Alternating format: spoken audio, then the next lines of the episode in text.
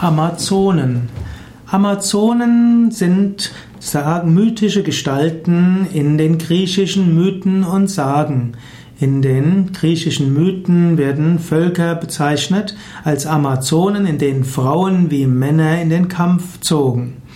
Manche Historiker sagen, dass Amazonen bestimmte Völker waren. Antike Autoren zum Beispiel sagen, dass es Amazonen gab am Schwarzen Meer. Im fünften nachchristlichen Jahrhundert wurde das Schwarze Meer immer noch als Amazonenmeer bezeichnet.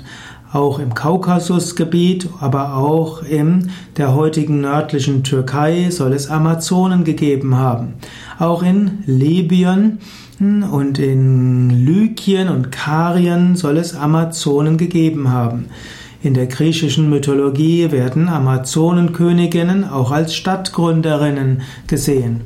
Amazonen sind normal Sterbliche, sie können auch im Kampf besiegt werden und es gibt viele Darstellungen von Amazonen.